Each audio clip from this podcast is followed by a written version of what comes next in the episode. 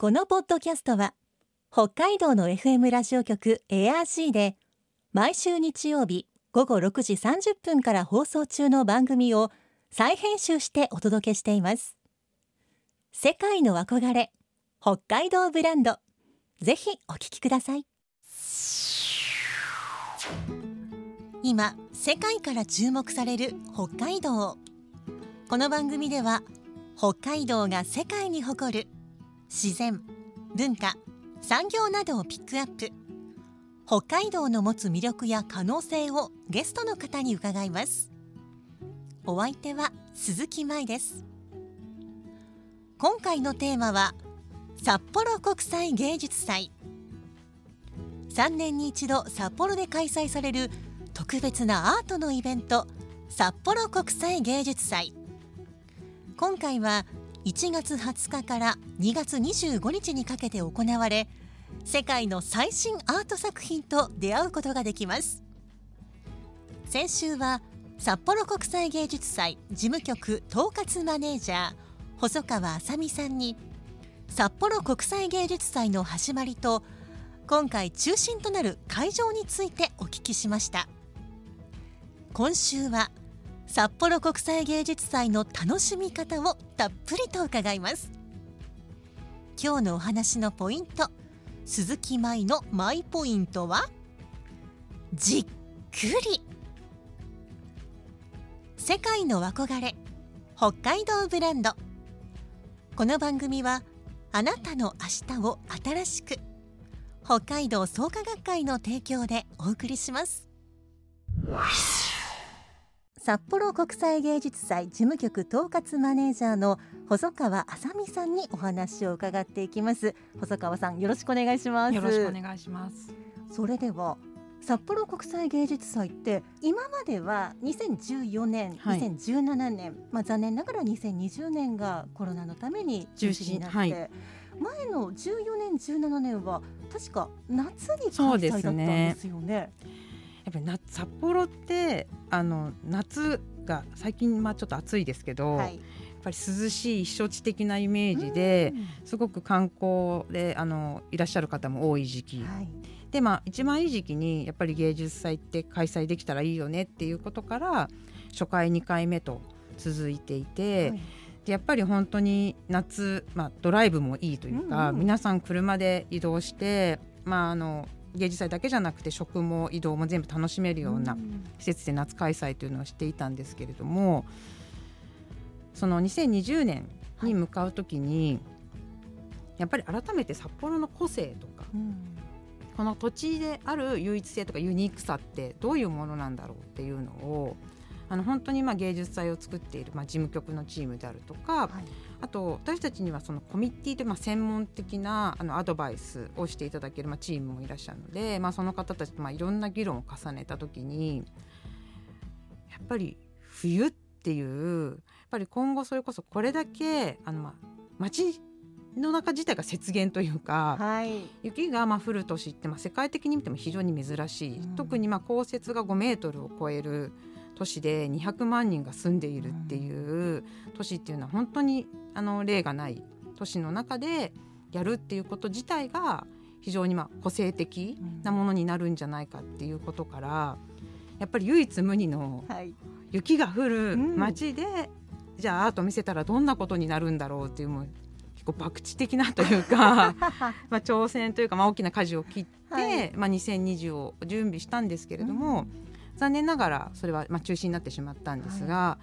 なので今回実は6年半ぶりなんですよね開催自体が。はい。あと今回あの結構実は小学校に芸術祭のプログラムとして出向いて、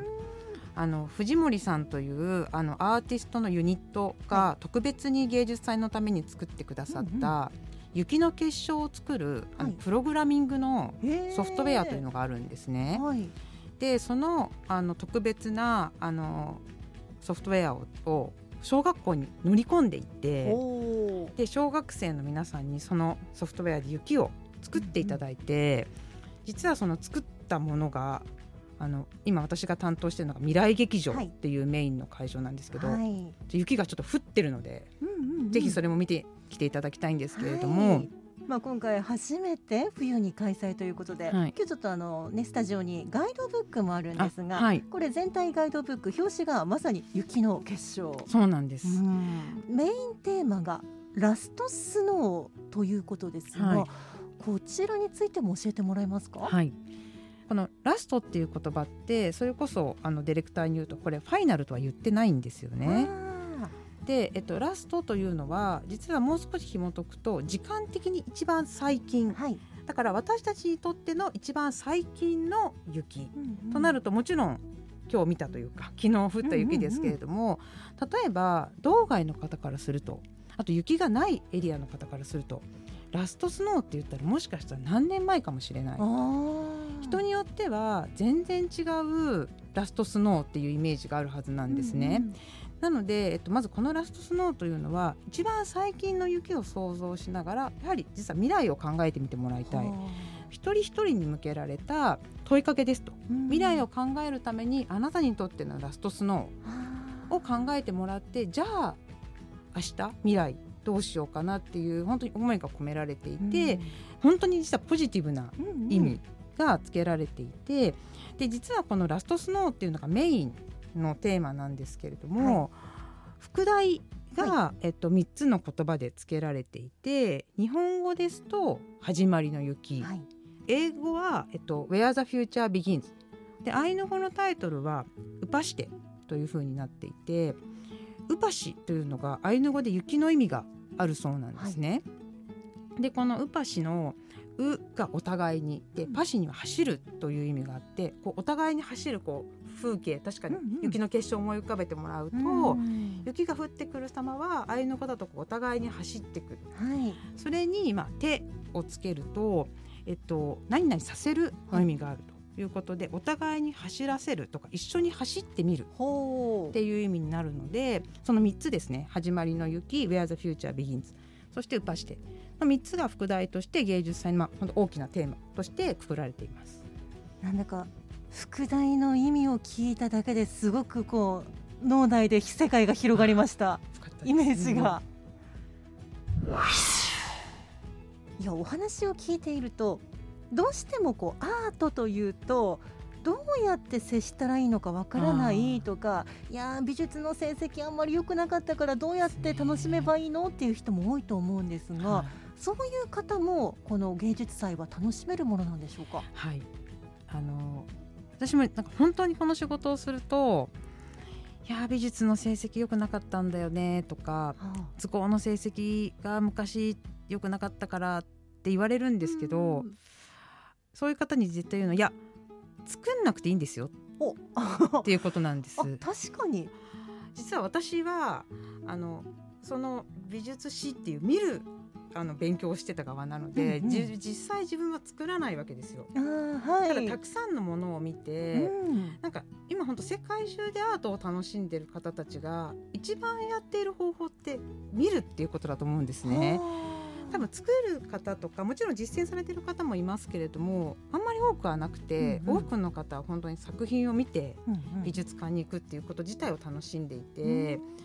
あとそれこそ日本の方って海外旅行とか行かれるとおそらく絶対ルーブル美術館行きたいとかはい。皆さん多分観光の気分だと有名な美術うんうん。モナリザ見たいわみたいな方とやっぱ同じ気分というか見るっていうこと自体がすごく本当は楽しめるもので別に自分が本当作ってくださいって言われてるわけではまずないっていうのがあるのと、うんうん。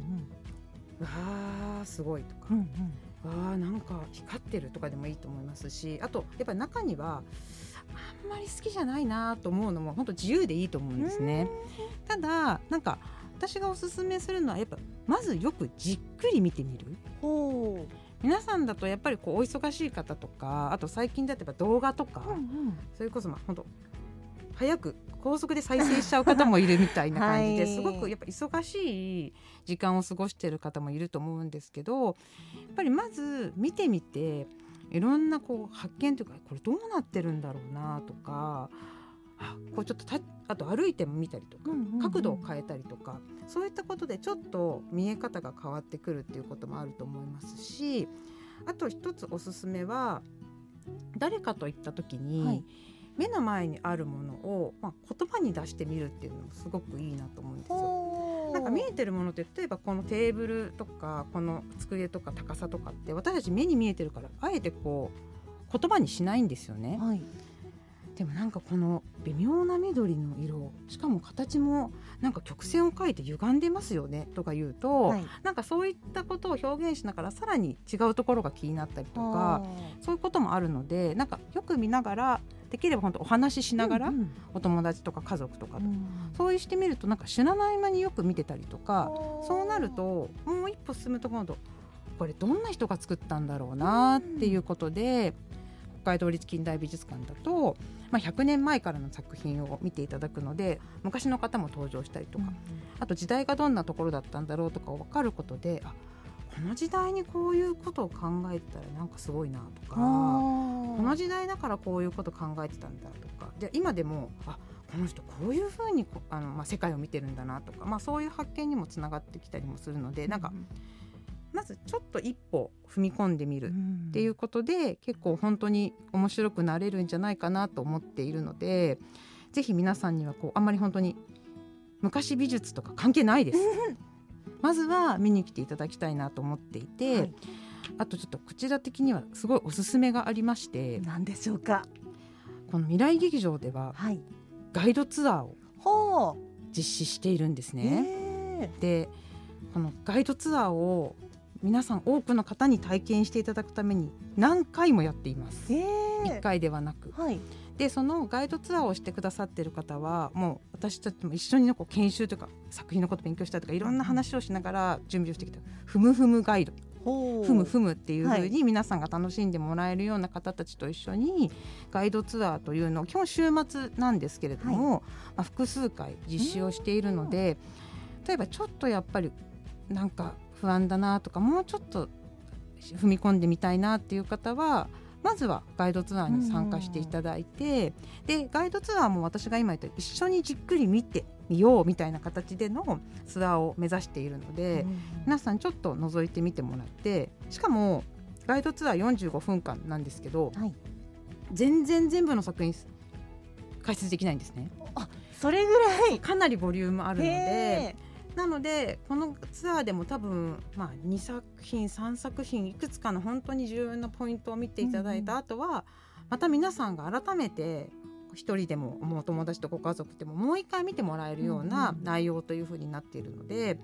あのぜひウェブサイト等でもスケジュール、えっと出ていますので皆さんチェックしていただいて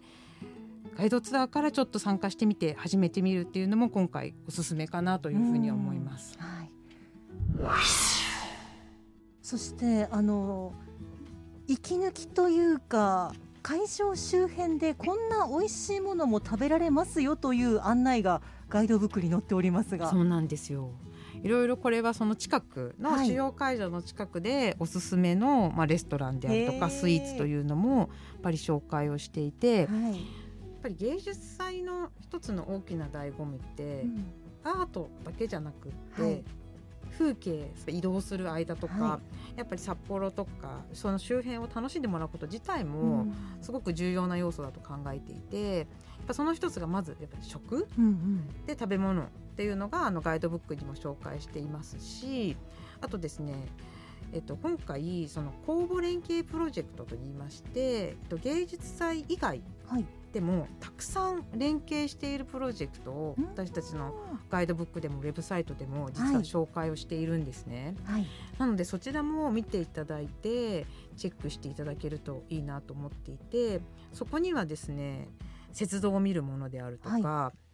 あとですねこのミニスキージャンプ大会っていうのが行われてたりとかはい。あとそれこそ芸術の森美術館近くの、まあ、ワーサムっていうところだと本当いろんなプログラムがあったりもして、単純にその展覧会写真展とかいうことだけではない連携プログラムもいろいろ紹介をしているので、うん。皆さんこちらも合わせて特にあの札幌にいる方は芸術祭の主要会場だけでなくていろいろな展覧会も紹介しているので一緒に見ていただけると非常に嬉しいなと思います。うん。なんだかこう札幌のいろんな場所を巡ることができてちょっとそこの近くにある美味しいものとかも楽しんでですね。なんだか札幌の方も札幌以外の方もいつもと違う札幌を旅行してるみたいな感じになるんじゃないですか？かそれいいですね。ちょっとそれ使わせてもらおうかなと思いますけど そうですね。こっちに住んでる方もい。新しい視点で本当に旅行気分というか、うん。なんか本当ツーリズムというか、はい。そういう視点で楽しんでいただけるといいなと思っていて、うん。実は今回あのチケットの話だとパスポートがおすすめなんですよ。はい、パスポートっていうのが、まあ、会期中何度でうんもうん。入れるパスポートを今回用意してるので、はい。ひとまず、まあ、疲れたらもう今日はやめようと。うん。とりあえず美味しいものでも食べて飲んで、はい。でで、まあ、戻ってきて、はい。今度もう少しじっくり見てみようみたいな形で、実は楽しんでいただけるといいかなと思うのは、うん空間でリラックスできるとさらに作品って面白く見えたりするのでぱり本当にアートとか美術とかやっぱちょっと敷居高そうとか難しそうではなくひとまずちょっと行ってみようかなっていうふうに来ていただけると嬉しいですし、あとあのパスポートって言ったんですけどあのそのパスポートが必要な会場って実は3会場しかないんですね。えっと、今私がまあメインで話してしまった未来劇場と芸術の森美術館、うん。そして同立近代美術館はまあ有料の会場なんですけれども、それ以外の燃えれ沼公園はい。とあとそのスカーツですね、さらには雪まつりも、まあ、皆さんご存知の通りあ、の無料で、えっと、行くことできるので、はい。逆にまあそちらから始めていただいてさらにもう一歩踏み込んでみようという方はぜひパスポートを買っていただけると嬉しいなと思います。そっか雪まつり会場とかもう通りがかってるうちに目にしたりですでね。雪まつり会場はオーストラリアからエアシップオーケストラはいという非常に大きい光を放つ、まあ、本当に素敵な作品がやってくるのでうんあの、まあ、近くに行くと、まあ、反応したりとか、はいそういったあと色が変化したりもするので、まあ皆さん絶対写真撮りたくなるんじゃないかなと思っています。これ今その写真を見ながら喋ってますけどかなり大きいですよね。しかもこれを雪の中の屋外で設置するっていうかなり挑戦的な、まあ、つまり実験区なんですけれどもやろうとしています。いろんなことにこう冬ならではのチャレンジをしてるんですね。はい世界の憧れ北海道ブランド。今回のゲストは札幌国際芸術祭事務局統括マネージャー細川あさみさんでした。今日のマイポイントはじっくりでした。アート作品ってどう見たらいいのかわからないという人もまずはじっくり見てくださいと細川さんお話ししていました。じっくり時間をかけて見ることそのものがもう特別な時間を体験しているんですよね。さてこの番組では皆さんからのメッセージをお待ちしています。番組の感想やあなたの思う北海道ブランドなどぜひお寄せください。クオカード3000元分を毎月抽選で1名の方にプレゼントしています。詳しくは番組のホームページをご覧ください。北海道ブランド。そこには世界を目指す人たちの知恵と情熱があります。来週もそんな北海道ブランドに元気をもらいましょう。ご案内は鈴木舞でした。世界の憧れ北海道ブランド。この番組はあなたの明日を新しく北海道創価学会の提供でお送りしました。